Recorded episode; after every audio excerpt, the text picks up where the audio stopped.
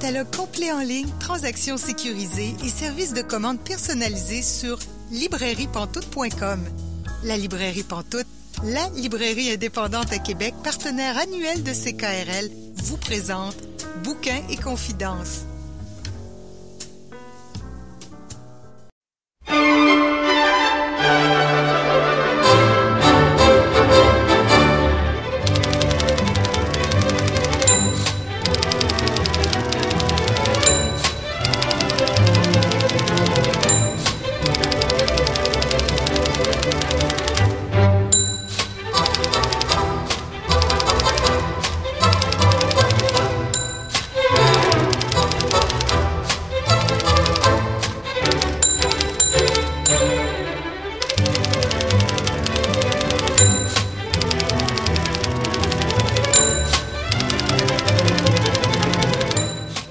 Bonjour et bienvenue à Bouquin et Confidence, Julie Collin au micro pour vous accompagner euh, une fois de plus dans cette émission où nous parlons de littérature pendant 90 minutes.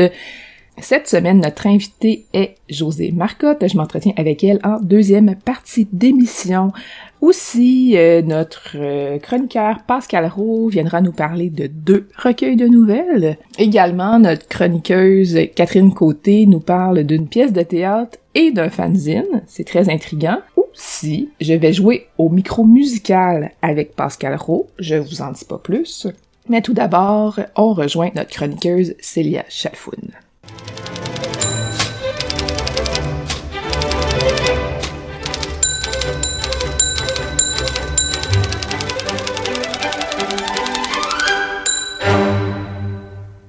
Bonjour Célia. Bonjour Julie. Cette semaine, tu nous parles de Planète à louer, un livre que je connais pas du tout, d'un auteur que je connais pas du tout, d'une maison d'édition que je pense pas connaître non plus. Eh, écoute, si ça peut te rassurer, je connaissais pas l'auteur ni le livre jusqu'à très récemment. Euh, c'est en faisant des recherches pour lire plus activement de la science-fiction qui venait d'ailleurs que je suis tombée euh, sur son nom. Donc l'auteur, c'est Yos. Le titre de ce livre-là, c'est Planète allouée. Yos, c'est un auteur cubain qui est un auteur de science-fiction vraiment prolifique à Cuba, pas mal reconnu, qui, a qui fait des ateliers d'écriture autour de la science-fiction et qui accessoirement chante aussi dans un groupe de heavy metal. J'ai vraiment eu un, coup de cœur pour Planète Allouée, euh, non seulement parce que j'ai trouvé que c'était euh, je veux dire, je me lasse jamais de la science-fiction, mais c'est toujours le fun d'en lire qui vient de pays où j'ai pas d'habitude d'aller la chercher parce que je trouve que ça bouscule un peu euh, nos préconceptions sur, euh,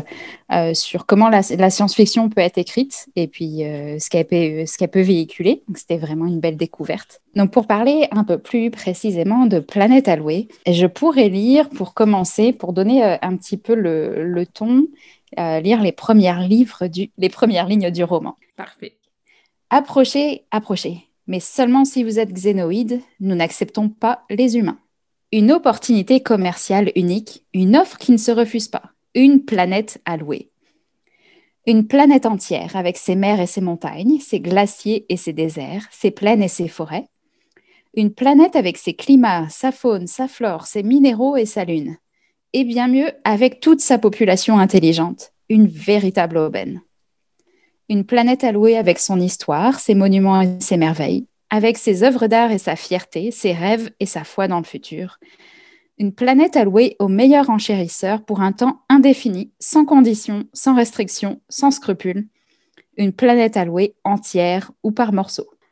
Alors, je pense qu'on a très vite compris de quelle planète on, parlait, hein, parce qu'une planète avec sa lune, bon, on se doute, euh, on se doute bien qu'on est en train de parler de la Terre a priori. Et si le ton de ces premières lignes est assez joyeux, on se doute bien que, bon, s'il est possible de louer la Terre, c'est que ça se passe sans doute pas super bien pour les humains euh, qui, sont sur la planète en ce moment. Et c'est un roman qui parle beaucoup de désespoir et paradoxalement d'espoir aussi, qui, je pense, même si je ne connais pas assez l'histoire de Cuba pour me prononcer, trouve beaucoup d'écho justement dans ce que vivent euh, les Cubains aujourd'hui. Au moment où le roman commence, la planète Terre est sous le contrôle d'une entité qui s'appelle euh, la sécurité planétaire. Et parce que la Terre est si en retard technologiquement par rapport au reste de l'univers, euh, c'est une planète qu'on vient surtout visiter pour son côté folklorique pour c'est une planète touristique dans le fond où on vient pour voir comme c'est mignon, comme les humains vivent et puis c'est donc bien rétro la manière dont ils font les choses. Et c'est pas seulement que les humains sont en retard technologiquement, c'est aussi qu'à partir de là, on les empêche activement de se mettre à niveau. La planète est énormément contrôlée, ce qui fait que les humains ne peuvent pas simplement aller où ils veulent, quitter la Terre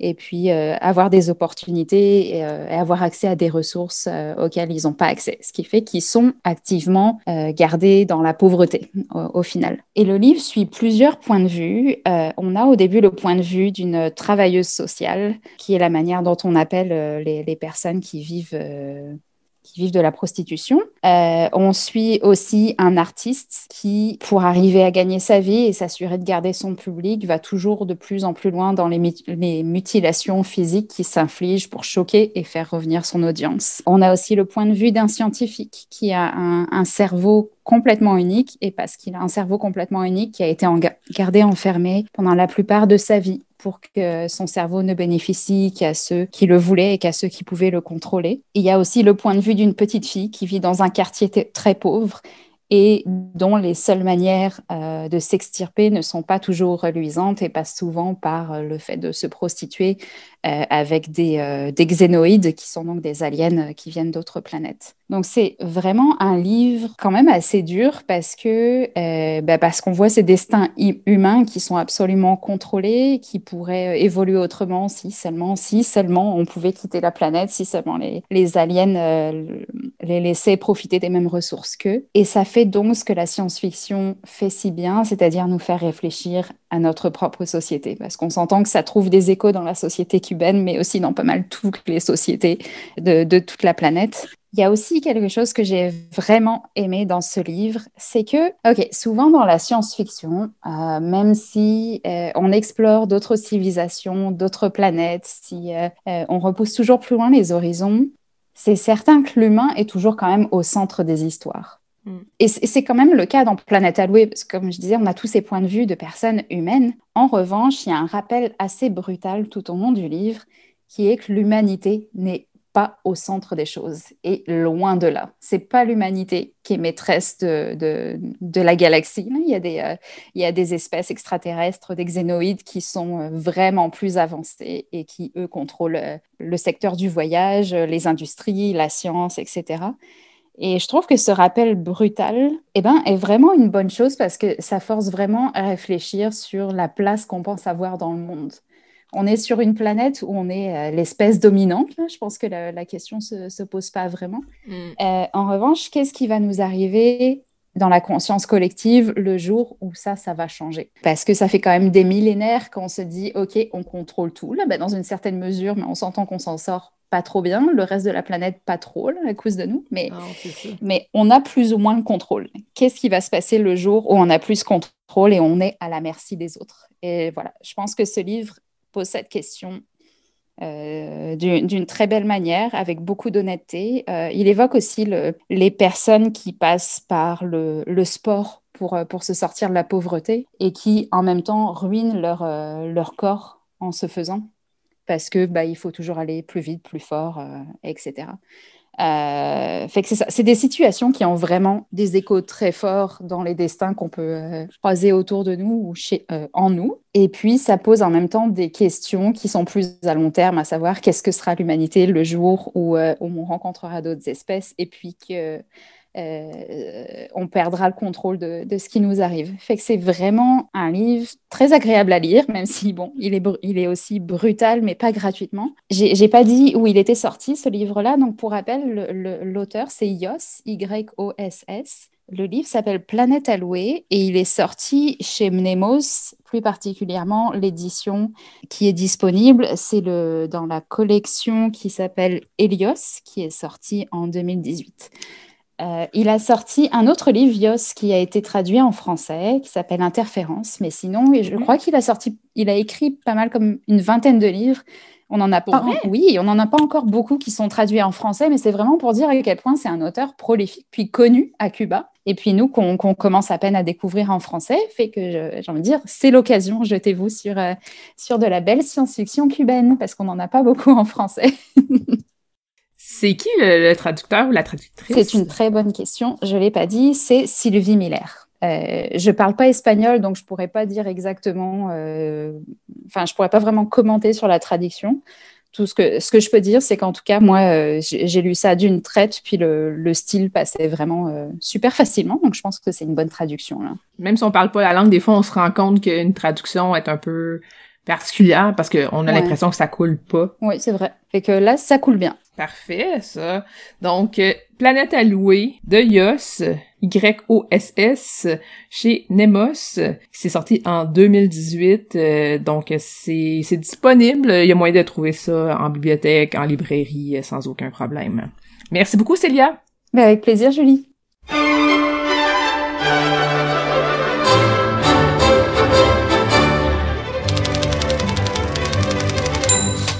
Vous êtes bien à Bouquin et Confidence, Julie Collin au micro, et là je rejoins Pascal Rowe. Bonjour Pascal. Bonjour Julie. Donc là, tu nous parles de deux recueils de nouvelles que tu as lus récemment. Oui, euh, comme euh, les auditeurs ont peut-être compris, j'aime vraiment beaucoup lire des nouvelles. Donc chaque fois qu'un recueil de nouvelles sort, euh, surtout un recueil de nouvelles dans les genres qui m'intéressent, je me jette quasiment dessus. Alors, j'ai euh, lu euh, ces derniers temps euh, le recueil Monstres et fantômes qui est paru en 2018. Alors pourquoi j'ai attendu aussi longtemps pour en lire et en parler? C'est parce que j'ai également lu D'autres mondes qui est dans la même collection avec le même concept de collectif. Alors, Monstres et fantômes, c'est un collectif de nouvelles d'horreur écrit par 15 autrices, une, donc uniquement des plumes féminines, et la particularité, c'est que ce sont des autrices qui n'écrivent pas habituellement dans le genre de l'horreur. Donc des autrices de littérature générale, de poésie, etc. Euh, ce qui rend euh, l'aventure différente de lire, par exemple, des, des, autrices ou des auteurs spécialisés dans les genres. C'est intéressant de d'aller voir un petit peu ce qui se faisait. Alors, il y a des autrices que qu'on connaît bien, euh, euh, je, vais, donner le, nom des, autrices dans l'ordre alphabétique et vous allez en reconnaître certainement euh, certaines. Melika Abdelmoumen, Jade Bérubé, Fanny Blum, Stéphanie Boulet, Catherine Côté, Marie Demers, Fanny Demeul, Laurence Gou, Geneviève Janel, Marie-Hélène Larochelle, Véronique Marcotte, Maude Nebveux Villeneuve, Michaela Nicole, Erika Soucy et Mélissa Véro. Tu connais plusieurs de ces autrices, j'imagine? En effet. Et euh, d'ailleurs, tu vas en recevoir une très très bientôt, mais je dis pas laquelle. Oui, on se garde la surprise. Donc, euh, il faut d'abord préciser que l'horreur n'est pas un genre en soi. C'est une coloration de genre, parce qu'on peut avoir de l'horreur réaliste, de l'horreur fantastique, de l'horreur de science-fiction, euh, de l'horreur insolite, etc. Donc, on peut s'attendre à un petit peu tout, mais il se trouve que ce recueil est assez équilibré au niveau des thématiques. On a à la fois euh, euh, le côté un petit peu fantastique, insolite, par exemple avec Fanny Demeul et sa nouvelle Saint-Kilda. On a des thématiques sur la peur, la peur, c'est vraiment une thématique en soi, la peur, par exemple, dans la nouvelle de Geneviève Janel, sur ce qui pourrait arriver à l'enfant, les dangers euh, de l'enfant, et le danger qui n'est peut-être pas euh, celui auquel on pense et qui ne vient pas forcément de la personne à laquelle on pense aussi.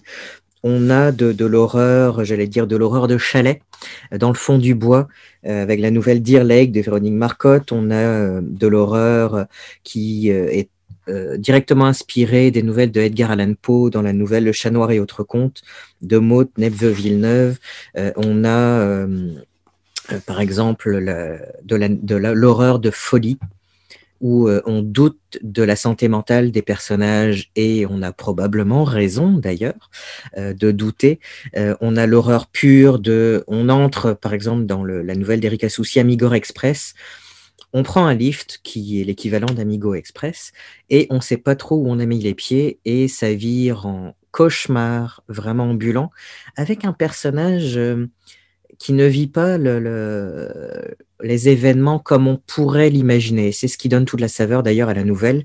Donc on a toutes sortes de, nouvelles d'horreur et ce, recueil-là finit avec euh, la nouvelle de Catherine Côté qui s'appelle Quel beau chalet. Hein et ça finit extraordinairement bien ce recueil. Euh, je dirais pas vraiment de quoi ça parle parce que euh, je risquerais de gâcher vraiment le, cœur du sujet, mais c'est une écriture frénétique avec parfois peu de ponctuation. On est, euh, on, on, est, on sait quand même dès le début de l'histoire que le personnage s'appelle Sarah et que ça fait cinq jours qu'elle est dans un chalet à se faire violer. Ah. Et donc on suit ce personnage dans, dans, dans sa tête qui essaie de s'en sortir. C'est une, c'est une nouvelle euh, extrêmement efficace, comme je l'ai dit, extrêmement violent psychologiquement et autres. Euh, c'est vraiment un vrai tour de force et j'avoue que pour finir ce recueil, c'était vraiment un excellent choix. Euh, parce que euh, j'avoue aussi que quand j'ai commencé le recueil, le premier, le premier tiers, j'ai pas vraiment beaucoup tripé.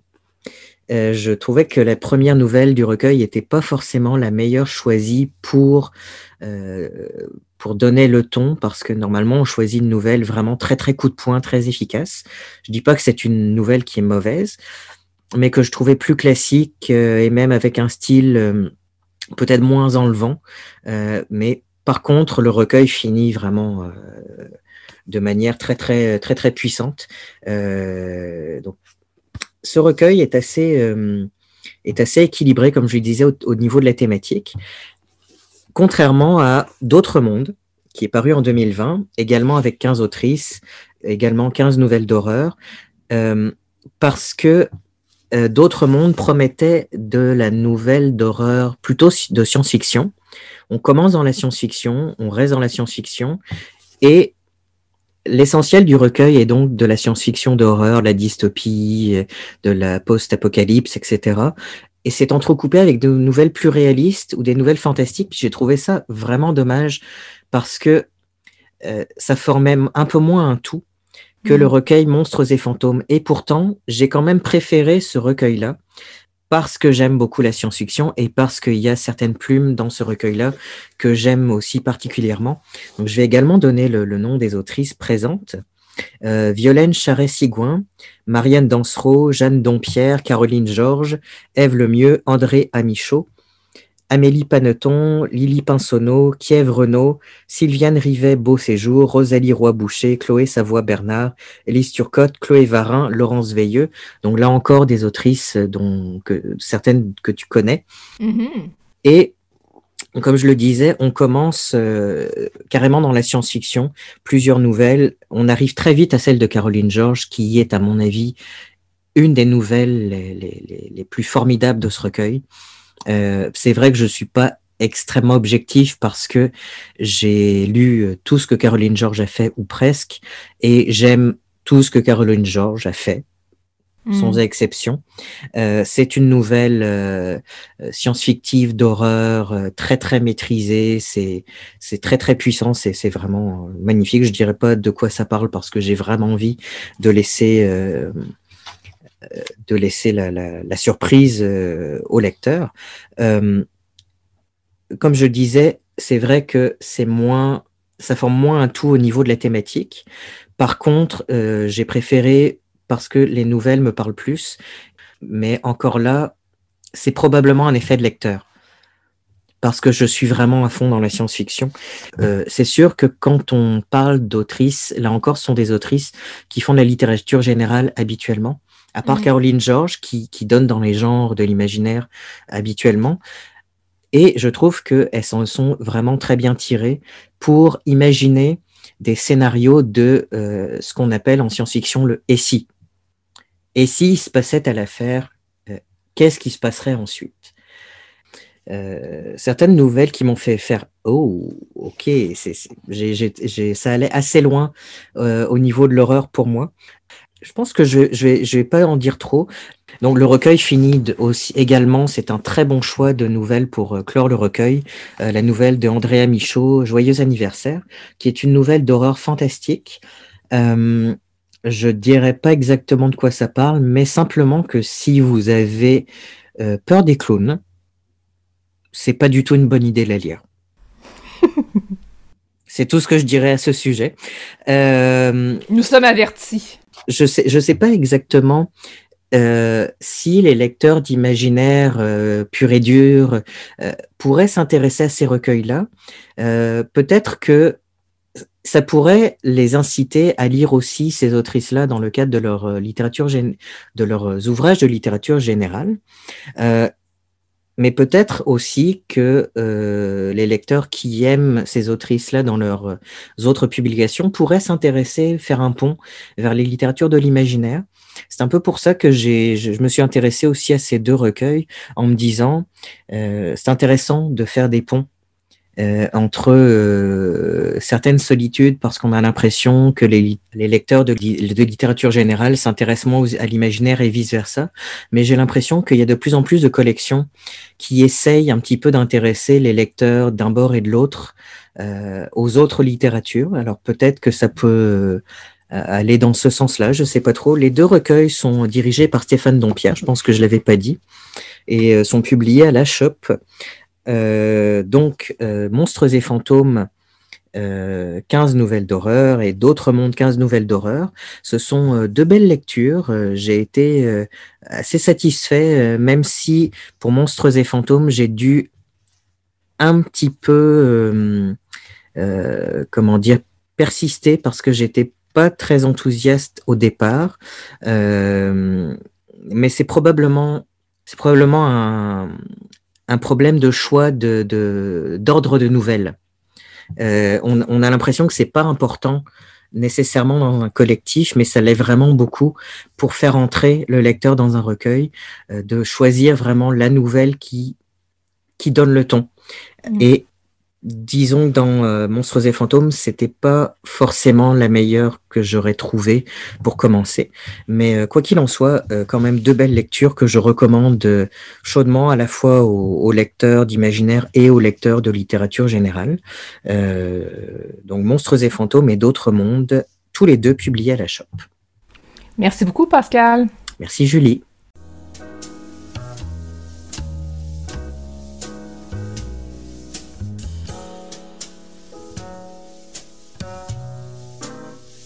Catalogue complet en ligne, transactions sécurisées et services de commande personnalisés sur librairiepantoute.com. La librairie Pantoute, la librairie indépendante à Québec, partenaire annuel de CKRL, vous présente Bouquins et confidences.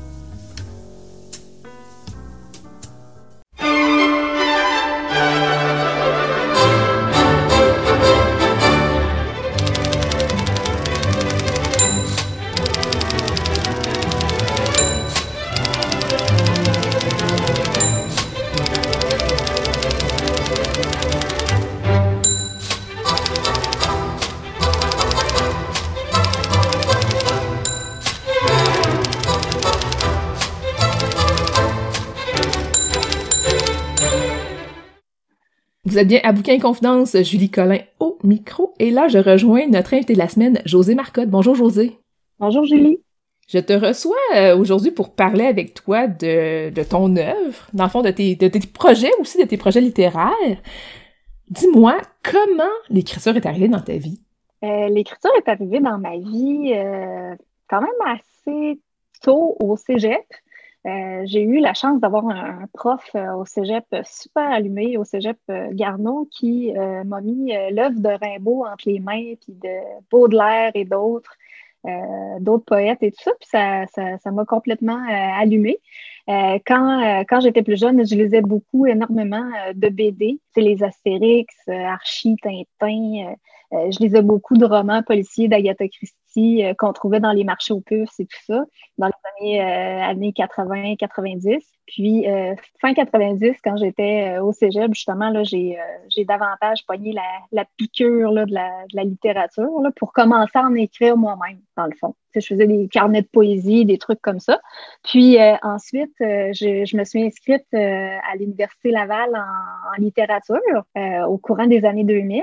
Puis, j'ai fait mon, mon bac en études littéraires euh, puis après ça, j'ai fait mon, ma maîtrise en, études littéraires aussi, en littérature euh, française et québécoise, contemporaine. Puis euh, c'est ça, j'ai eu beaucoup de plaisir à faire ça. Puis c'est à ce moment-là que je me suis mis davantage à écrire plus sérieusement, là, parce que je tenais à l'époque, en 2000, 2008, à partir de 2007-2008, je tenais un blog qui s'appelait Marge à l'époque. Et puis, c'est un personnage féminin que je j'utilisais sur, euh, sur le blog. Et puis, euh, c'est ça, je faisais des historiettes, là, des vignettes, des histoires par rapport à ça. Puis je me lâchais vraiment en lousse. Là. Puis après ça, quand François Bon est venu à l'université, euh, à l'Université Laval en 2000, 2010, je crois. C'est ça, lui, à l'époque, il avait mis sur pied Publi.net. c'est ça, via François Bon, il voulait qu'on utilise le blog pour en faire un livre. Et puis, euh, c'est là, ce premier projet-là a démarré. Puis là, ensuite, euh, j'ai publié un deuxième, euh, deuxième recueil humoristique, un dictionnaire ludique là, en numérique aussi, qui a été chez Publi.net. Et puis après ça, j'ai j'ai soumis ma candidature à première ovation de la ville de Québec pour avoir un mentorat, pour publier un premier ouvrage, là, pour créer un premier ouvrage qui s'appelle Les Amazones. J'ai eu la chance d'avoir comme mentor Gilles Pellerin, euh, en 2011. Et puis là, ça, a mené à une publication en 2012 là, pour euh, Les Amazones, un recueil euh, post-apocalyptique féministe là, de plein de femmes après l'apocalypse, disons-le comme ça. Et puis, c'est ça, ça a mené à une très belle collaboration avec Gilles Pellerin, qui a amené aussi un, un deuxième roman là, en 2014 qui s'appelle euh, Ikikomori, euh, qui a été publié également chez L'Instant même avec euh, Gilles Pellerin, puis qui parle du phénomène Ikikomori au Japon. un Ikikomori, c'est une personne qui va s'enfermer pendant plus de plus de six mois dans sa chambre ou sa maison sans véritable contact extérieur, à part via le virtuel, pour s'adonner à des jeux vidéo, lire des mangas, regarder des animes, euh, jouer à des jeux vidéo en ligne, en réseau, etc. Ils sont plus de plus d'un million euh, au Japon, là, comme ça, être euh, déconnectés du monde du travail japonais. Mais c'est un phénomène là, qui, qui se répand davantage dans, dans, les pays occidentaux. Il y en a beaucoup en France, en Allemagne. Donc, c'est un phénomène qui, qui, qui est pas proprement, qui a commencé au Japon, mais qui est pas proprement euh, uniquement réservé euh, à l'univers nippon. C'est un phénomène euh, de reclusion de gens. Comment tu as abordé ce sujet-là dans ton livre? Je me suis dit, tu sais, les ikikomori, parce que j'ai fait beaucoup de recherches là-dessus, puis je regardais dans, comment c'était traité dans les fictions. tu sais, il y, a des, y a des animes qui traitent de ce phénomène-là, tu sais, des personnages masculins forts qui sont des ikikomori, mais euh, dans les fictions que j'avais traversées, là, que ce soit dans les animes, les mangas, les fictions qui mettaient en scène des ikikomori, c'était toujours des personnages masculins. Puis mhm. là, moi, euh, ce que je voulais mettre en scène, c'était davantage un personnage euh, féminin. Parce que au Japon, par exemple, les femmes qui vont rester à la maison enfermées dans une chambre ou enfermées dans une pièce de la maison ou dans un appartement.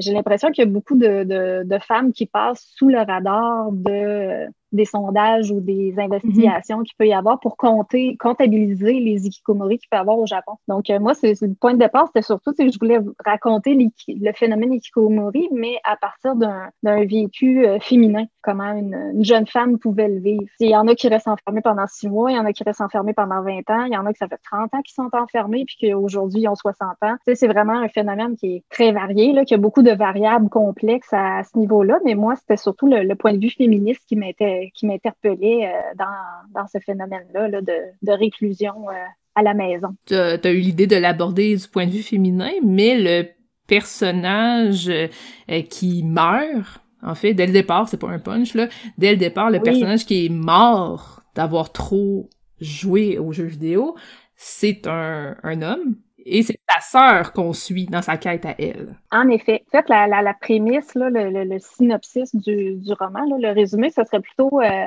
Marie qui euh, désire aller au Japon pour essayer de comprendre le phénomène Ikikomori parce que son frère euh, jumeau Marc, eux, ils sont, ils montréalais et puis, le, phénomène Ikikomori est venu euh, jusqu'à Montréal. Puis son frère, après la mort de leurs parents, a décidé de, s'enfermer dans, son appartement, puis de plus sortir, puis de se faire livrer des trucs, puis de, d'avoir seulement une, identité virtuelle, puis il voyait plus personne, puis il était mm. enfermé. Puis euh, c'est ça, son frère jumeau, il, est décédé là, de, des suites de complications cardiaques parce qu'il a comme fait une, une forme de une forme de décès par jeu vidéo, c'est-à-dire que si on joue au jeu vidéo pendant plus de 30 heures sans manger, boire, dormir, à un moment donné, le, le cœur lâche. Donc là, Marie se retrouve avec plein de questions. Elle dit est-ce que c'était un suicide? Est-ce que c'était conscient? Euh, tu sais, ça faisait déjà plus six mois qu'il était enfermé dans sa chambre, puis il voyait personne, puis Marie n'arrivait pas à le faire sortir de toute façon. Donc ça, c'est vraiment le début de l'histoire. Puis euh, Marie va au Japon pour rencontrer les derniers joueurs, les derniers gamers avec qui son frère jouait la,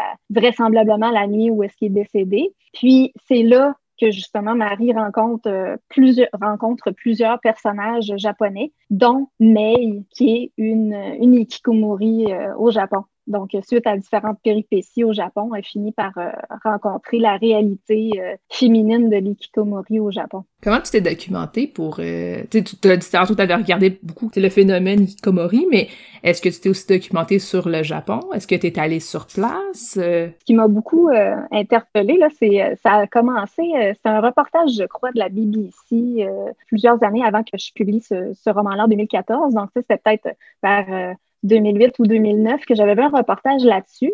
Euh, à la télé. Puis je trouvais ça fascinant, le, le, le fait de, de, de s'isoler à ce point-là, tu sais, le, refus de, le refus de la réalité, le refus de participer à la société.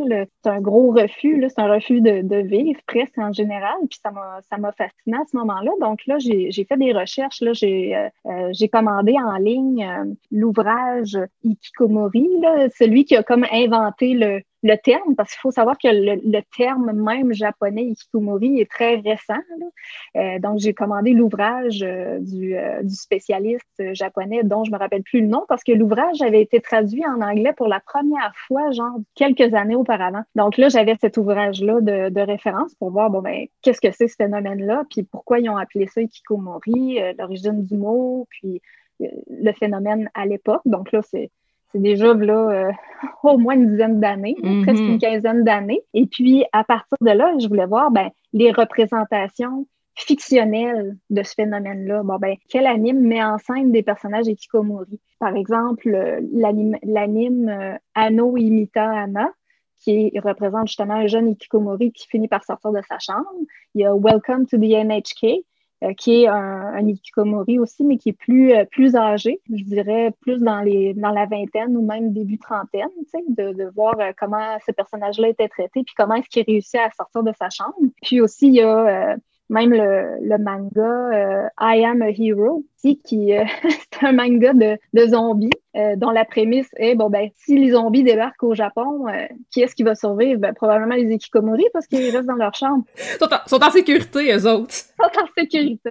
Fait que c'est ça, je suis allée voir plein de fictions là, autant dans le manga, dans l'anime, des romans aussi. j'en ai cherché dans les romans, j'en ai j'en ai vu peu, mais j'ai vu un roman allemand super intéressant dont je me rappelle plus le nom mais qui avait, qui avait, été écrit par une euh, écrivaine allemande qui était née en 80 comme moi, puis qui a publié là, en 2000, je pense que c'était en 2009 ou 2010, une fiction qui m'enseigne un ikikomori c'est une Allemande qui a mis ça en place. Donc, c'est ça, il y a comme un, il y avait un intérêt à ce moment-là là, de, de, creuser ce phénomène-là. Puis, euh, je suis allée regarder dans la, la, fiction aussi, là, les romans. Mais comme je disais, à l'époque, il y avait seulement le roman de, de cette femme allemande dont euh, je me rappelle plus le, le nom, malheureusement. C'est ça, c'était vraiment d'aller voir dans la fiction comment c'était traité. Puis, à chaque fois, c'était toujours un personnage masculin. Donc, j'avais mm. envie de, de, creuser le côté féminin de la chose. comment, comment, euh, est-ce que ça ferait une différence de un?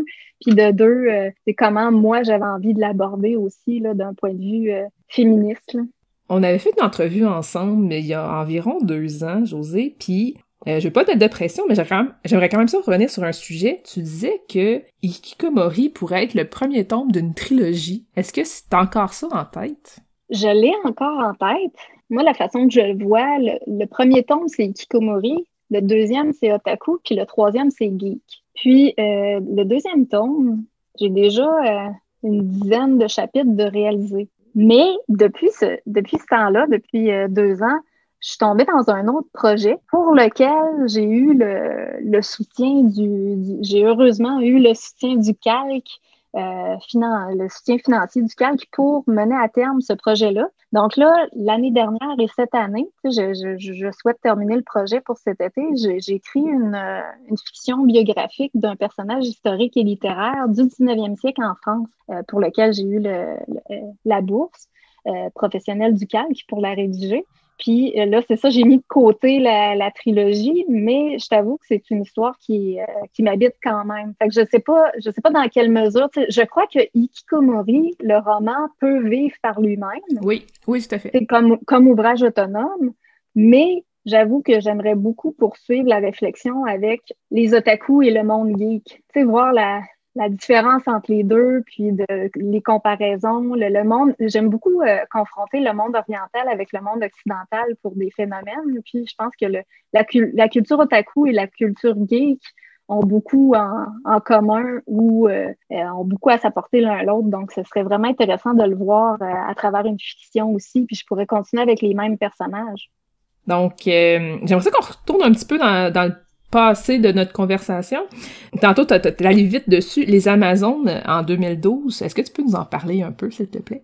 Euh, les Amazones, euh, euh, c'est une histoire post-apocalyptique, un peu empruntée au post-exotisme d'Antoine Volodine, pour ceux qui connaissent. c'est un univers qui est arrivé comme après la fin du monde. C'est comme si la fin du monde avait déjà eu lieu. Puis là, on essaie de comprendre pourquoi tout est bousillé autant. pourquoi que tout, euh, tout fout à ce point-là.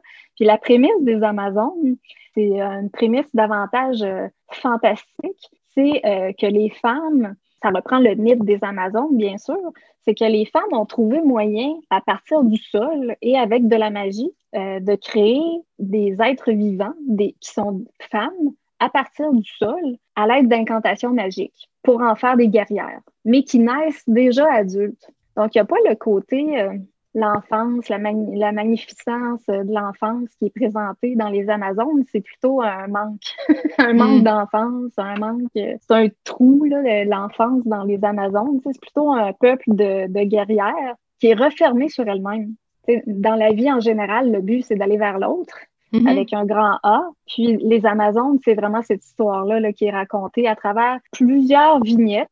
Euh, on se retrouve avec euh, des dizaines et des dizaines de femmes.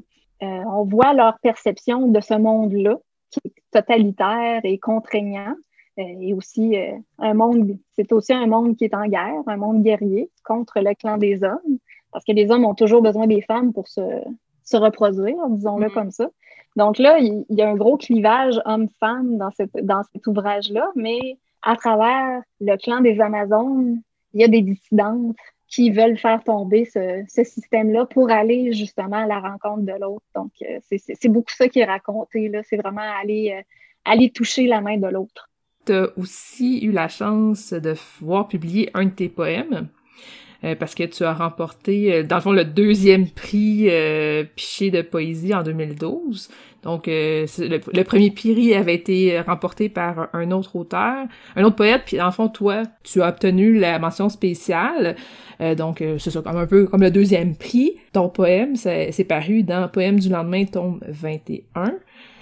Oui. Et ton poème comme tel, oui, c'est ça. Et ton poème comme tel, c'est Les mots sont verbes. Est-ce que tu peux nous en parler un peu, s'il te plaît?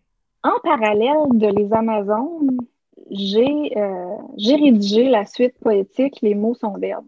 Je trouvais que les deux, ça se combinait vraiment bien. C'est dans, mon imaginaire d'écrivaine, c'était euh, un côté la poésie, puis un, autre côté le, recueil de fiction, le roman. C'est le, roman qui épouse la forme du recueil, mais qui raconte une histoire de A à Z. Et puis, euh, le côté, la, la poésie m'a toujours habité. Puis, euh, je pense que les, les, mots sont verbes, ça présente ma conception de l'écriture, une perception poétique, essayistique aussi, tu sais, de, de présenter comment les mots peuvent créer, comment les mots ont un pouvoir euh, dans l'univers qui, dans l'univers, l'univers dans lequel on habite. Mm-hmm. Donc, euh, c'est ça, c'est, il y a un côté déifiant comme les mots, c'est des déités ou il y a un pouvoir de création intense accordé aux mots. Ça tente de m'en lire un bout?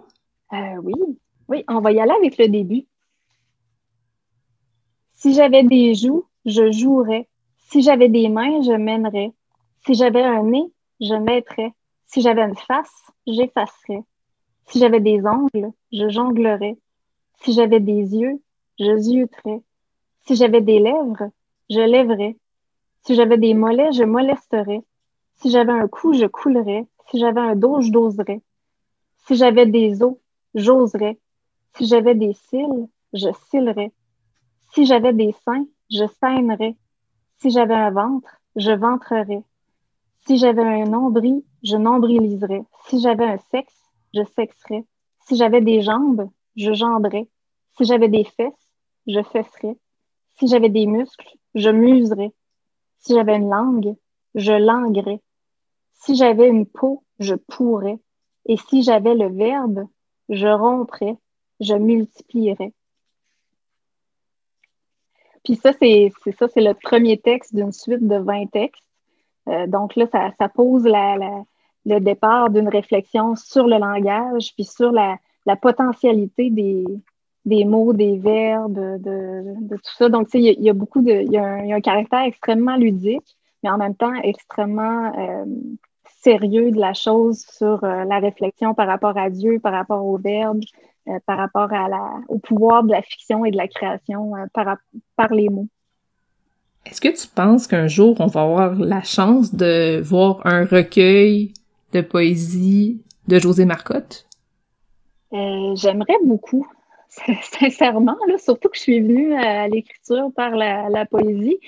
J'ai, beaucoup de recueils déjà rédigés. Euh, mais la poésie, c'est plutôt une. J'ai participé à ce concours de poésie là en 2012, puis ensuite j'ai continué à écrire de la poésie. Donc là, moi, je me retrouve avec euh, j'ai comme un, recueil de, de 300 haïkus euh, dans mon tiroir. Puis après ça, j'ai d'autres manuscrits aussi de, projets de recueil, de poésie. J'en ai plusieurs dans mes tiroirs là, et tout ça, mais ça, ça dort là. Puis c'est comme une pratique personnelle. Il y en a qui, leur pratique personnelle, ça va être le journal intime. Moi, j'ai l'impression que ma pratique personnelle, c'est davantage la poésie.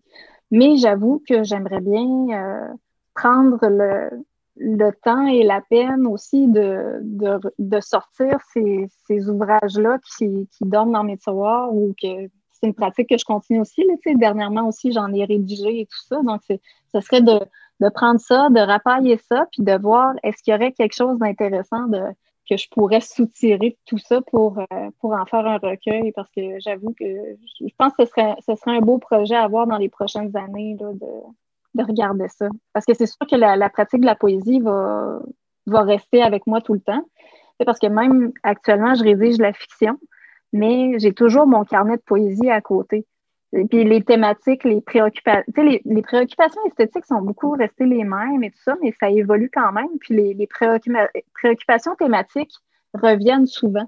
Puis euh, des fois, je relis un peu qu'est-ce que j'ai fait il y a 10 ans, je relis ce que j'ai fait il y a 5 ans. Puis tu sais, des fois, je prends des éléments euh, là-dedans, puis ça, ça m'inspire, puis ça me permet de voir où est-ce que je suis rendue par rapport à la poésie. Mais je pense que ce serait une bonne idée que je m'y penche dans les prochaines années pour voir si un, recueil serait possible. Donc, tu écris la poésie à la main?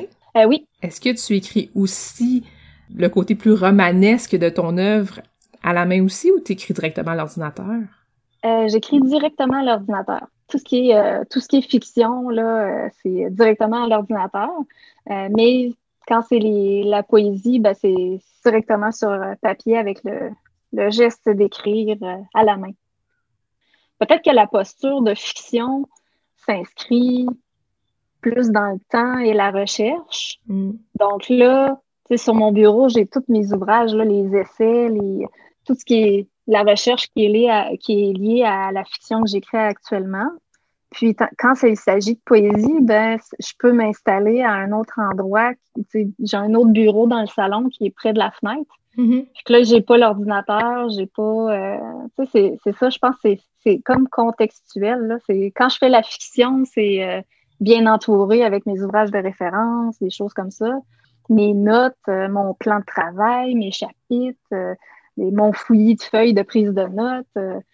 Puis quand c'est quand c'est de la poésie, ben, ça va être plutôt. des fois, ça va être à la volée, là, ça va durer. Euh, je vais m'installer 10 minutes, puis après ça, c'est complété. sais. Mais euh, c'est ça, je pense qu'il y a une question de comme une fulgurance euh, dans la poésie plutôt que un travail du côté de la, fiction. Peut-être aussi qu'à partir du moment où tu... Parce que là, pour l'instant, tu as une pratique de, poésie qui est, qui est plus personnelle, mais peut-être aussi que si tu décides de travailler tes textes pour les publier, pour les rassembler, pour en sortir des thématiques et tout ça, peut-être que là, tu vas avoir envie d'aller justement sur l'ordinateur puis de replacer un peu les choses différemment ou de reprendre tes textes euh, à l'ordinateur. Oui, ça, je pense que c'est sûr que si je voulais structurer le tout, là, euh, puis le travailler, euh, y aller avec une construction, une structure, une structure intéressante, euh, là, je passerai à l'ordinateur. Ça, c'est certain. Ouais. Tes cahiers, dans, les cahiers dans lesquels tu écris la poésie, est-ce que ce sont des cahiers lignés, des cahiers euh, à feuilles blanches, des cahiers quadrillés? Je suis très abonnée au, euh, au paper blank. J'ai tout le temps des, des paper blank. C'est les, les, les, ouvrages. il y a comme des. J'en ai un de d'Alexandre Dumas, j'en ai un de des sœurs Bronte, j'en ai un de. C'est toutes les. Je sais pas si tu avais vu ça en librairie, là, les paper blank. Hmm, ça me dit rien vite comme ça. Ils sont comme reliés, puis c'est lié, mais chaque carnet a sa, son, aspect, puis son, son écrivain ou une personne. Des fois, ça va être Montaigne ou quoi que ce soit. Puis, tu sais, je les trouve beaux. ils sont, doux, ils sont beaux. Fait que je, travaille dans ces, euh, dans ces, ces carnets-là. Euh, donc, j'ai toujours un carnet qui est en cours là, de, de rédaction, là, euh, qui est toujours proche pour rédiger. Puis c'est ça, j'avais commencé là, il y a ben, couple d'années là, à, acheter ce, type de carnet-là. Puis là, je, suis abonnée. C'est toujours ceux-là que j'achète. Ouais, ça pourquoi changer une formule gagnante? Oui. Je le sais que tu euh, travailles, tantôt tu en as parlé rapidement sur un, projet en ce moment. Je sais que tu veux pas trop en parler parce que c'est en cours puis tout ça. Mais tu disais que c'est une fiction et que tu as énormément de documentation. Il y a quelques amis qui sont dans la, confidence, là, puis c'est un, un travail euh, un souhait que j'ai depuis 2016 euh, de travailler à cette euh, fiction biographique-là. Et puis, euh, ça demande énormément de recherche, beaucoup de lecture, beaucoup de, Il y a beaucoup de ramifications dans ce projet-là. Puis même à, l'époque, en 2016, quand j'en parlais à mon entourage, ben, il me disait « Va faire un doctorat. va faire un doctorat, tu vas pouvoir travailler là-dessus et tout ça. » Et là, regardez, euh, j'ai eu la chance d'avoir euh, le soutien du CAC, donc du calque. Ça m'a permis de, me consacrer des mois et des mois à justement faire cette immense, immense recherche-là euh, pour ce personnage-là que malheureusement je ne mentionnerai pas, mais ce que j'espère, c'est que, que le premier jet et le manuscrit soient prêts cet été pour arriver avec un éditeur là, à l'automne pour qu'on puisse le travailler ensemble euh, conjointement avec l'éditeur pour euh, euh, ensuite avoir un ouvrage publié en 2022. Mais c'est un projet qui me tient tellement à cœur depuis tant d'années que de, de, le voir se réaliser actuellement, c'est génial parce qu'il y a des projets que ça prend du temps. Mm-hmm. ça, prend, ça prend beaucoup de travail. Ça prend, quand c'est quelque chose d'historique, euh, quand on vit pas dans, dans l'époque ou c'est dans un autre pays ou quoi que ce soit, ça demande de la préparation, ça demande beaucoup de recherche. Puis là, j'ai, je me sens vraiment privilégiée d'avoir la chance de m'y consacrer euh, à fond. Là. Parce que là, c'est une fiction, donc c'est pas un livre euh, euh justement d'historien. Là, c'est pas, on n'est pas, on n'est pas là dans une fiction, mais il faut quand même la documenter correctement pour que ça soit crédible, appuyé sur certains moments clés de la vie de cette personne-là. Évidemment. Donc là, si, si la chronologie d'un personnage n'a pas été faite au 19e, ça prend beaucoup de recherche. Là, moi, je suis en contact avec un, musée en France, justement, pour euh, qui m'offre beaucoup d'aide à ce niveau-là pour la recherche.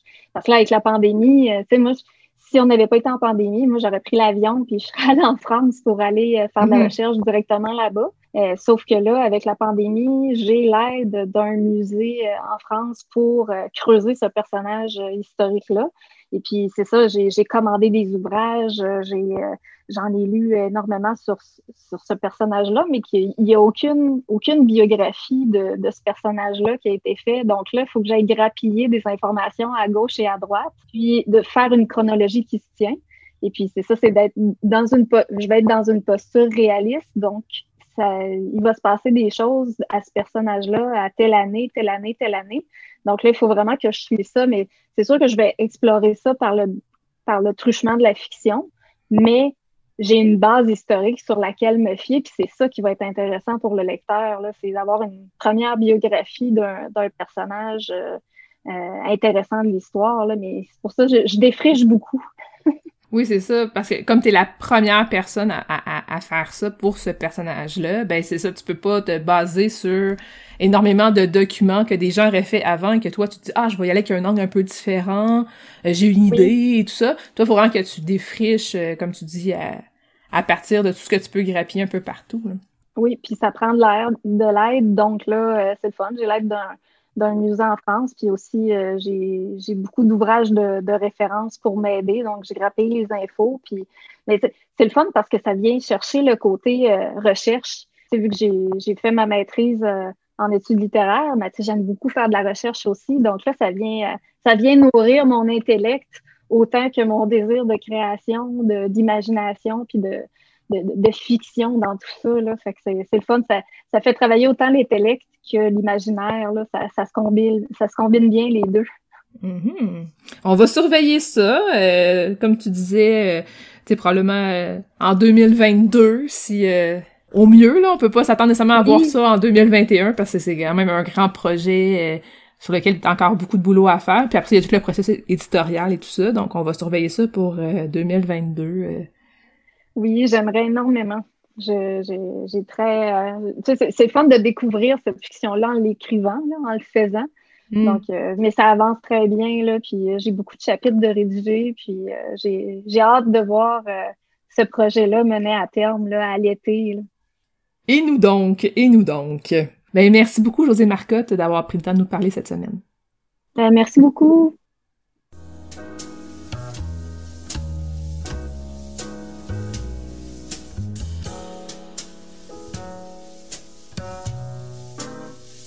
Catalogue complet en ligne, transactions sécurisées et services de commande personnalisés sur librairiepantoute.com.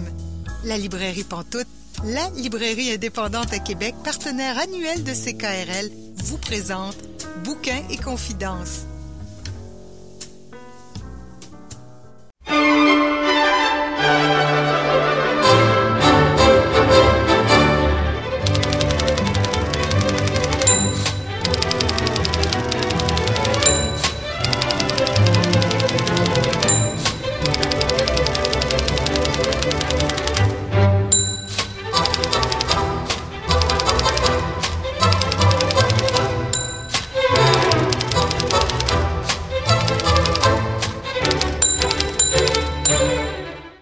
Vous êtes bien à l'émission Bouquin Confidence. Julie Collin au micro avec vous. Et là, je retrouve Catherine Côté. Bonjour Catherine. Allô Julie?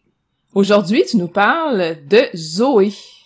Oui, j'avais envie de vous parler. C'est une de mes dernières lectures que j'ai vraiment beaucoup aimée. Euh, Zoé, c'est euh, dans la collection Pièces de Atelier 10. Et c'est écrit par Olivier Chouanière, qui est un auteur et metteur en scène. Et c'est sorti en mai 2020. c'est vraiment assez nouveau. Par contre, ça a été présenté au théâtre Denis Pelletier à Montréal euh, au mois de février 2020. Fait que c'est vraiment, vraiment nouveau. J'avais envie d'en parler parce que ben, c'est une pièce de théâtre. Et moi, plus jeune, j'aimais beaucoup aller au théâtre. Mais en vieillissant, j'ai une personne assez anxieuse, puis j'ai comme développé, j'imagine, c'est un peu de l'agoraphobie. Ça me fait la même chose au festival d'été, je reste en arrière des scènes et tout ça. Fait que je ne vais malheureusement plus au théâtre et c'est quelque chose que j'ai perdu, que j'aimais beaucoup. Lire du théâtre, ça m'a jamais vraiment attiré parce que je me disais, ah non, le théâtre, c'est le jeu des acteurs, c'est l'émotion, c'est les décors, les costumes. Je n'irais pas lire du théâtre avec plein de descriptions puis de manquer tout ça. Fait que j'avais un peu boudé le théâtre en lecture. Et là, j'ai reçu ce petit, cette petite pièce parce que je abonnée à nouveau projet. Et parce que je suis abonnée, je ne sais pas si c'est mon, abonnement que j'ai pris. En tout cas, ils m'envoient leur, euh, leur livre quand ils sortent. Et donc, j'ai reçu ça. Il est tout petit. Je me suis dit, bon, je vais m'essayer. On ne sait jamais. Et vraiment, euh, ça a été un, très, très gros coup de cœur. Je ne bouderai plus le théâtre. Je vais sûrement en lire d'autres. Et donc, c'est l'histoire. C'est sûr, c'était un thème qui, qui me touchait beaucoup. Donc, on replonge dans une grève illimitée générale au Québec. Et Zoé est une étudiante Et là, elle réussit à avoir une injonction de la cour pour obliger ses professeurs à lui donner ses cours sous peine d'emprisonnement. Et là, ce qu'on suit dans cette pièce, c'est son cours de philo avec son professeur Luc. Euh, elle, dans le fond, Zoé, elle se dit, elle, elle va, elle, va aller en médecine, c'est ce qu'elle veut faire. Et sa logique, si tu veux, c'est de se dire, ben, pour contribuer le mieux à la société, suis mieux de terminer mes études et d'aller en médecine. C'est là que je vais avoir un plus grand apport. Fait que c'est un peu sa logique. Et donc là, on, on rentre dans la pièce qui est divisée en quatre parties. Bon, on parle un peu à propos de la pièce. Il y a un mot de l'auteur. Il y a Zoé, la pièce telle quelle. Puis à la fin, il y a un contrepoint par euh, Joël Tremblay, qui est une prof euh, de philo. Et là, d'entrer en matière dans le mot de l'auteur, c'est vraiment intéressant. Il nous met un petit peu dans, dans l'ambiance et dans ce qu'il veut développer. Lui, il dit Ma liberté s'arrête où celle des autres commence. C'est toujours un peu ce que j'ai pensé. Mais ça donne, si tu veux, une image où il y a plein de petites libertés dans une société qui sont fermées, qui se parlent pas, et l'État doit trouver une façon de gérer toutes ces libertés-là ensemble. Et là, par la crise et par l'obligation de donner le cours, plongé dans un contexte de crise sociale, ils découvrent à quel point leurs libertés à Zoé et à lui sont interreliées, dépendantes l'une de l'autre. Et là, ils se rendent compte qu'on n'a pas le choix de dialoguer parce que nos, nos libertés s'empiètrent. Et donc, c'est vraiment, cette pièce, c'est un dialogue. Et d'entrée de jeu, c'est ce qu'il dit. Il dit, moi, je me rends compte, le dialogue est important. Et donc, c'est ça. C'est très épuré. Il n'y a pas de, comme j'avais peur, de grandes descriptions de décors et de costumes. C'est presque seulement un dialogue, donc les répliques de Zoé et de Luc.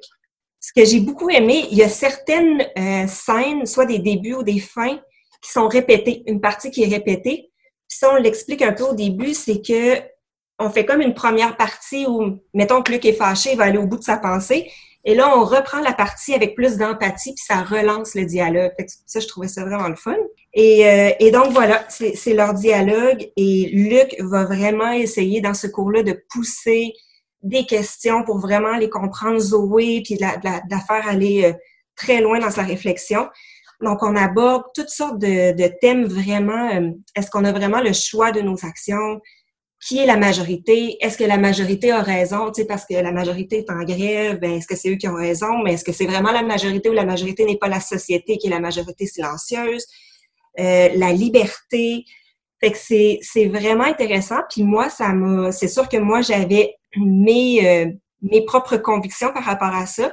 J'ai trouvé ça le fun parce que ça m'a obligé d'aller écouter ce que l'autre a à dire. Il y a des bouts, tu sais, c'est tout petit, je me dis, ah, je vais lire ça un après-midi. Mais il y a des petits bouts que je m'arrêtais, puis là, ah, tu sais, ouais, c'est vrai. Puis, euh... fait tout cas, je, je le suggère. Puis à la fin, le contrepoint de Joël Tremblay. Donc, Joël Tremblay est une prof de philo qui vient ajouter un peu son, son, contrepoint, son opinion. C'est intéressant. Elle a dit, moi, je pense que j'ai le plus beau métier du monde. Puis c'est une réflexion sur l'enseignement de la philo. Est-ce que vraiment ça se fait?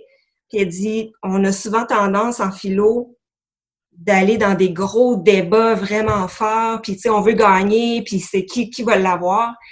Alors qu'elle dit, à force d'enseigner, je me suis rendu compte que c'est ça, tu sais, c'est plus le dialogue qui fait la force de pouvoir vraiment enseigner, si tu veux, la, la philo. Puis elle finit avec une petite, euh, une petite réflexion par rapport à la pièce que je laisserai aux gens euh, aller lire pour, euh, pour la fin, pour le mot de la fin. Ce que je trouve intéressant, entre autres dans ce que tu dis, c'est que euh, tu avais quand même certains a priori par rapport à lire du théâtre. Oui. En même temps, tu as apprécié le fait de pouvoir prendre des pauses, chose que tu n'aurais pas pu faire au théâtre. Dans une salle, tu pas pu dire « Excusez, comédien, arrêtez un instant, je dois réfléchir. » Donc, vrai. De, le, de le lire, ça te permet de vraiment prendre le temps de, de bien saisir les informations, puis de, de les vivre, de les analyser, de prendre du recul. C'est vraiment vrai. J'avais pas réalisé ça. Puis ça me fait penser, c'est peut-être pour ça qu'il y a, il y a certaines, euh, certaines parties de scène qui sont répétées. J'imagine que c'est pour justement les, quand ça se fait en, en vrai, pour laisser aux gens un peu. Mais, mais tu as tout à fait raison. Euh, vraiment, euh, oui, c'est vrai. J'aurais pas eu ça au théâtre. Fait que c'est réussi, lire du théâtre, ça se fait, et ça se fait bien. C'est réussi, puis là, ils m'en ont envoyé un autre, là, qui m'avait envoyé avant, je pense que c'est Lysis de Fanny Britt. Et... Oui, oui, fait que ça sera dans ma dans ma liste euh, très bientôt pour les prochaines. Parfait. Et là, tu avais envie aussi de nous parler d'un autre livre. Ben oui, j'allais vous parler d'une petite BD. Puis quand je l'ai pris, quand je l'ai retrouvé dans ma bibliothèque, je, je, me suis rendu compte que c'est un fanzine. Et je ne connaissais pas les fanzines. Fait que je suis allée fouiller et ça dit qu'un fanzine est une petite BD faite par des amateurs. Et c'est exactement ça. Donc, ça s'appelle, et là, je, vais excuser plusieurs fois ma prononciation, Unikanjit, et c'est sur les légendes inuites. J'avais envie de vous en parler parce que c'est euh, une collègue qui a, travaillé à ce projet-là. Euh, ça vient d'un projet de Fusion Jeunesse, qui est une organisation à Montréal qui travaille avec différentes écoles dans, au Québec, dans les communautés Premières Nations, dans les communautés inuites. Eux, leur objectif, c'est de contrer le décrochage scolaire. Fait qu'ils engagent des gens qui terminent à l'université ou qui vont bientôt terminer pour être des coordonnateurs dans ces écoles-là. Et les coordonnateurs ont le mandat de créer toutes sortes de projets créatifs en cinéma, en littérature, pour intéresser les jeunes puis essayer justement de, les motiver à ce qu'ils ne, ne lâchent pas l'école. Et donc, euh, ça, c'était dans la communauté inuit de Inukjuak. Et c'était la coordonnatrice était Maude Stigui-Lozon, qui est maintenant une collègue à moi euh, au travail, fait que c'est elle qui nous en a parlé puis qui nous l'a amené. Et c'est un projet de fusion jeunesse. Et donc, ce qu'ils ont fait, ils avaient, ils avaient le souci, tu sais, on entend souvent que chez les Autochtones, les, légendes se perdent, euh, les contes fondateurs et tout ça. Fait que c'était dans un désir de transmission puis de préserver euh, certaines légendes. Et donc, c'est les jeunes de deux écoles qui ont, qui ont fait ressortir sept légendes du Nunavik et du Nunavut. Et euh, ils leur ont demandé de dessiner. C'est des personnages et les élèves les ont dessinés et avec ça, ils en ont fait un livre. Et c'est un petit studio, là, je regardais tout à l'heure, qui s'appelle Anorak. Anorak Studio, Inou. C'est eux qui ont repris les, plusieurs des dessins des jeunes. Ils expliquent à la fin comment ils ont fait et qu'ils ont mis pour faire le, un petit peu retravailler avec les couleurs et tout pour faire le fanzine. Et donc, c'est ça. On suit sept légende ou sept personnages, je dirais, de légende inuit, fait par des dessins absolument incroyables. Euh, je sais que les gens ne voient pas, mais je vais te le montrer. Là. Il y en a une, ah! elle s'appelle Kalupiluk. C'est une espèce de sorcière, là, on, voit avec ses dents, euh, ses dents pointues, ses yeux jaunes et ses cheveux ébouriffés. Moi, quand je, l'ai lu, j'ai dit à ma collègue Maud, j'ai dit, écoute, je pensais que c'était pour les enfants, mais c'est pas pour les enfants. Elle dit, ben, je pensais comme toi, mais la plupart de mes amis qui l'ont acheté euh, l'ont lu avec leurs enfants, puis les enfants adorent. Mais pour vous donner un exemple, Calu Piluc, ben, c'est un personnage un peu effroyable qui se promène euh, dans les eaux froides. Et quand il y a des enfants le soir qui s'aventurent proche des eaux, ils les prennent, ils les mettent dans l'eau et les enfants ne sont plus jamais revus. Ça, c'est un exemple de légende. Ce qui est le fun aussi, c'est qu'ils mettent les noms des personnages en Inuktitut. Il y a quelques mots en Inuktitut. Et c'est ça, c'est juste, c'est très, très beau, là, les images. Puis on voit que ça vient de dessins d'enfants, mais, bien retravaillés. Puis à la fin, euh, ils ont pris, euh, ils ont mis deux pages sur les dessins originaux des enfants qui ont été utilisés, euh, qui appellent leur chef-d'œuvre. C'est vraiment, vraiment très, très beau. Moi, je l'ai en anglais, mais il est aussi disponible en français. On m'a dit dans pas mal toutes les librairies francophones, on va les trouver. Évidemment, ceux qui restent près de Québec, Wendake, ben, je les invite à aller à Nenorak. Je, je sais qu'ils l'ont euh, disponible là-bas. Et c'est très, très, très petit. Là. C'est vraiment beaucoup pour la beauté des, des dessins, puis la connaissance des, des légendes là, qui, qui rend ça très intéressant. Mais c'est des petites pages, des petits, petits textes. Puis c'est vraiment très chouette à lire. Moi, j'ai adoré. Est-ce que tu peux nous épeler le titre, s'il te plaît? Ah oui, ça, ça serait une très bonne idée. Ça s'appelle Unikanjit, les légendes inuites. Donc, U-N-I-K-A-A-N-G-I-T. Deux points, légende inuit.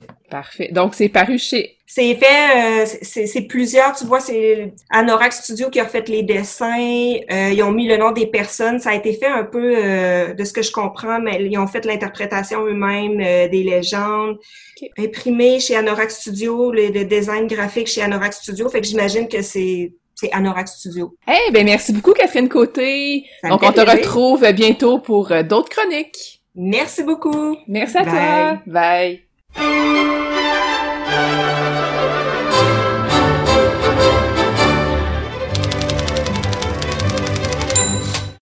Vous êtes bien à Bouquin et Confidence, Pascal Rowe au micro, et je reçois notre animatrice chroniqueuse Julie Collin. Bonjour Pascal. Bonjour Julie. Alors, ça n'arrive pas très souvent que tu fasses des chroniques en solo, puisque tu es chargé de toutes les entrevues et ça fait beaucoup, beaucoup, beaucoup, beaucoup de lectures. Mais aujourd'hui, tu t'es fait un plaisir particulier et tu vas nous parler d'un ouvrage qui te tient vraiment à cœur. Oui. C'est Fora de Nicolas Lévesque qui est paru chez Varia. C'est un livre que j'ai souvent recommandé. C'est pas une nouveauté, de toute façon, c'est pas le mandat qu'on s'est donné à Bouquin Confidence de parler de nouveautés. Donc, c'est un livre qui date peut-être de 2019. Là. C'est pas si vieux que ça quand même, mais c'est un livre qui est extrêmement encore euh, pertinent, puis peut-être même plus que jamais. Parce que ça fait vraiment du bien comme livre. Nicolas Lévesque, c'est un psychanalyste et aussi un essayiste. Donc, c'est quelqu'un qui écrit de nombreux livres. D'ailleurs, notre chroniqueur, Étienne Beaulieu, avait parlé le 13 juillet 2020 de son livre Le Québec vers l'âge adulte, qui était paru, euh, dans le fond, en réédition poche chez Alias, qui est, dans le fond, une, division du groupe Nota Bene, dont Varia fait partie aussi. Donc, euh, euh, Nicolas Lévesque, c'est quelqu'un que je, ne connais pas personnellement, je l'ai jamais, euh, jamais rencontré. C'est pas quelqu'un que j'avais lu énormément, mais ce livre-là me parlait beaucoup. En fait, parce que c'est un livre où est-ce qu'il parle à la fois d'écriture et de non-écriture même, parce qu'il a arrêté d'écrire pendant deux ans. Euh, donc, il nous parle de son rapport à l'écriture, mais aussi de son rapport à sa pratique de psy. Il a passé environ deux ans sans écrire. Euh, il y avait vraiment une panne, ça lui tentait plus, puis tout ça. Donc, euh, c'est ça, il avait vraiment arrêté tout simplement d'écrire, euh, vraiment au complet, là. Plus d'écriture personnelle.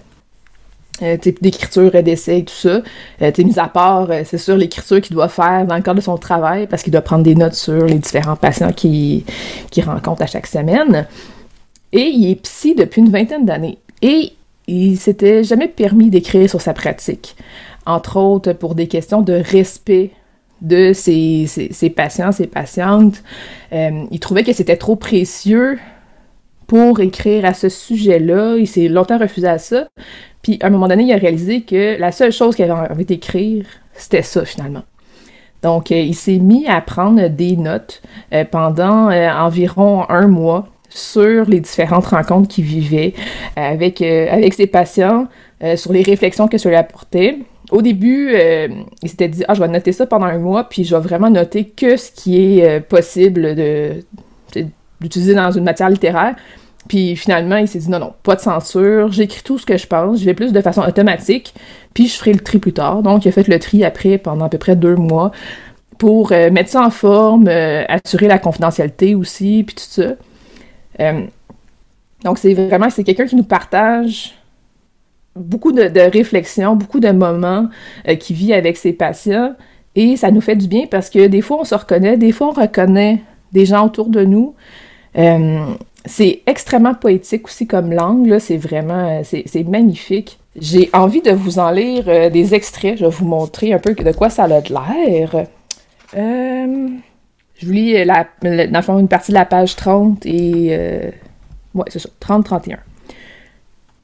Au détour d'une phrase, d'un mot ou du nom de quelqu'un, il arrive que la lèvre du bas se mette soudain à trembler comme la terre, les yeux à se remplir comme une marée haute. Mon cœur cesse alors de battre en un instant, comme le leur. Je tombe avec elle ou lui dans ce ravin. Je me noie, moi aussi. Nous d'air tous les deux, et pourtant, tout va bien. Nous sommes dans un bureau de psy. Le psy a une bonne part de lui qui est demeuré sur la terre ferme, l'arme au sec. Il est chaque fois surprenant de voir un discours, articulé, confiant, civilisé, tomber tout d'un coup, sentir le sol céder sous la phrase, retrouver le vertige primal, les sous-sols, les cavernes sombres, le pétrole noir et visqueux, la lave qui dort sous les volcans. Pour elle, la fin du monde, l'écroulement instantané, c'est chaque allusion à une date ritualisée dans sa famille, avec qui elle a dû couper les ponts. Anniversaire, Noël, veille du Nouvel An, Pâques.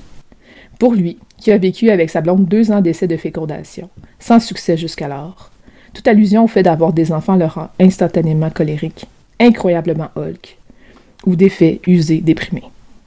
Cela peut se produire en une seconde, comme un ouragan surgissant de nulle part en mer, sous un ciel bleu. La tension flottante des psy ressemble à une navigation sur des océans au climat instable où tout peut arriver. On peut prendre un bain de soleil avec le patient sur le pont, puis heurter un récif invisible, rencontrer une tornade imprévue. Sans parler des Moby et autres monstres du Loch Ness qui nagent sous la conscience de chacun. Chaque patient a sa météo particulière, son climat, polaire, tropical, etc. Les psys ne savent jamais totalement, avant chaque séance, comment habiller leur psychisme, ni comment se passera leur journée en mer. C'est beau, hein? Puis, euh, ce que j'aime beaucoup aussi de, Nicolas Lévesque dans, son livre, c'est que, euh, oui, il est psy, mais il se positionne pas comme, excuse-moi, il se positionne pas comme je suis au-dessus de mes patients parce que je suis psy et je sais. Euh, il va nous montrer des, des moments qui sont vraiment pas très glorieux. Euh, par exemple, il y a une de ses patientes qui lui amène à chaque séance une pâtisserie et un café. Et ils ont réalisé, en fait, que ça, le fait qu'il mangeait sa pâtisserie, lui, il parlait pas, parce que c'est quelqu'un qui parle énormément.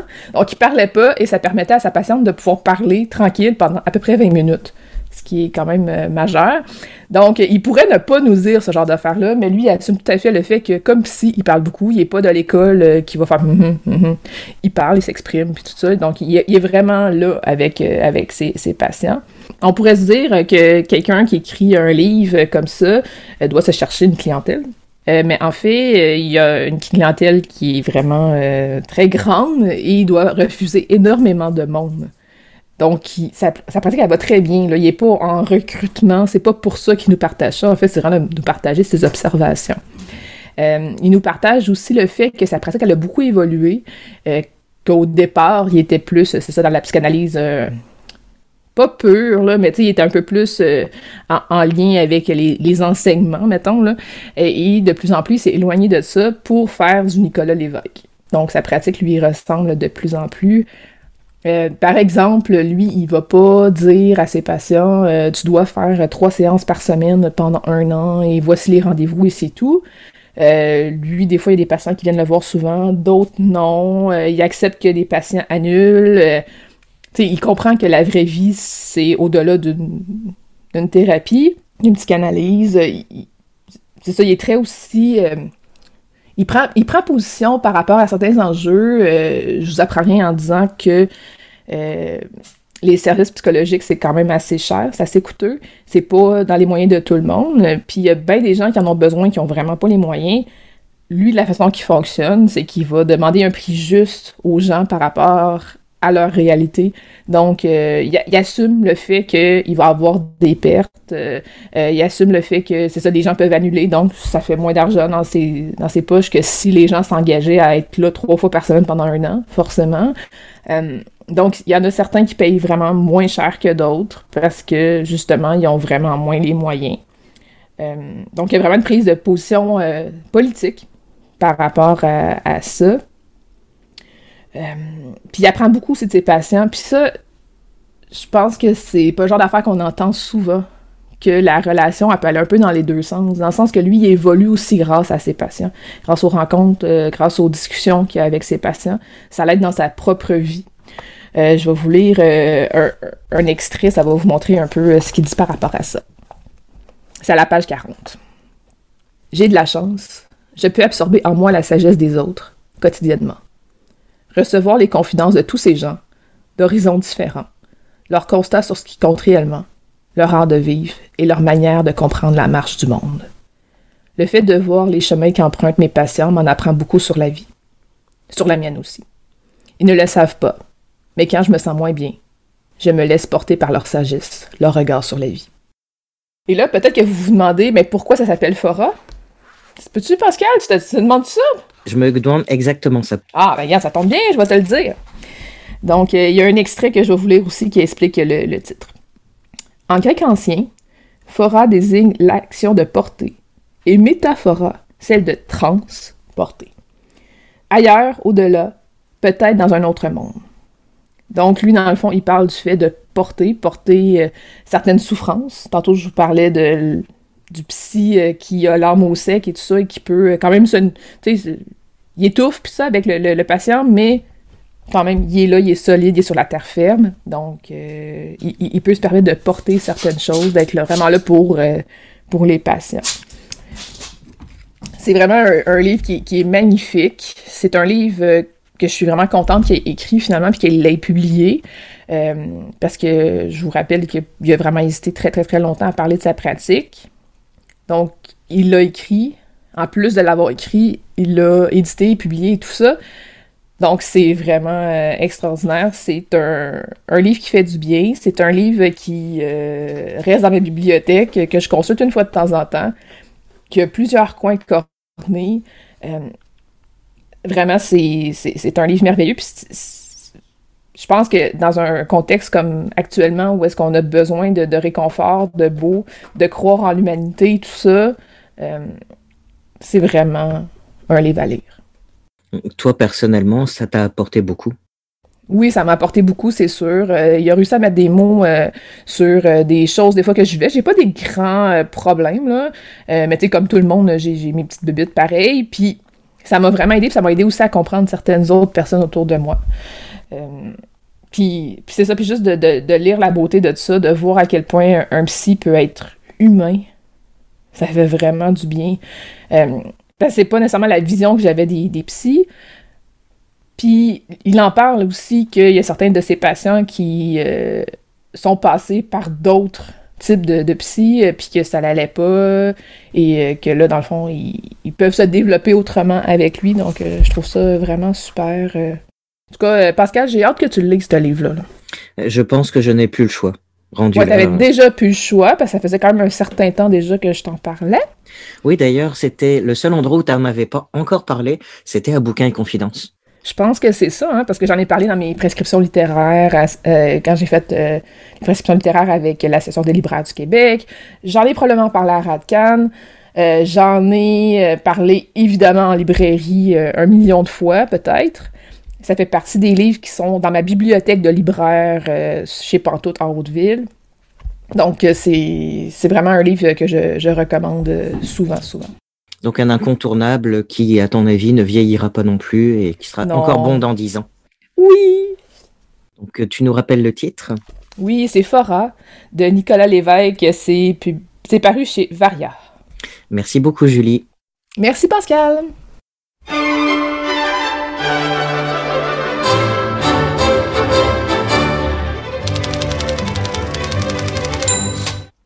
C'est tout pour Bouquin Confidence cette semaine. Merci à notre invité de la semaine, José Marcotte. Ses livres Les Amazones et Iko Komori se retrouvent chez l'instant même. Son livre, en fait le livre où elle a publié une suite poétique dont elle nous a lu un extrait euh, un peu plus tôt, Poème du lendemain 21, est paru chez Les Écrits des Forges. Merci à notre chroniqueuse Célia Chalfoun de nous avoir parlé de Planète allouée de Yos.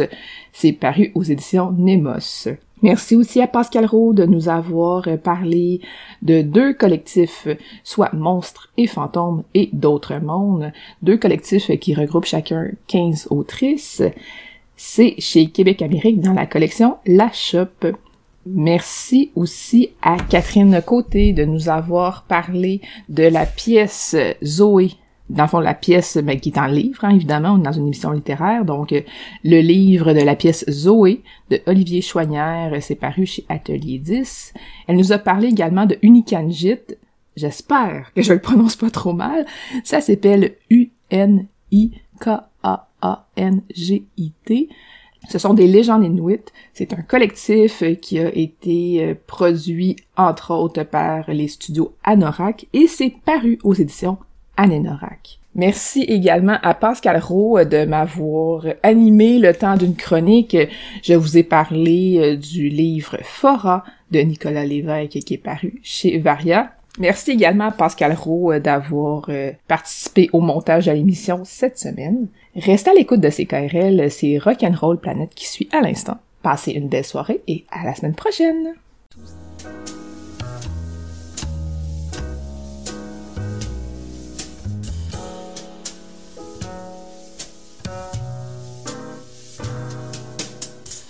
La librairie Pantoute, la librairie indépendante à Québec, partenaire annuel de CKRL, vous a présenté Bouquins et Confidences.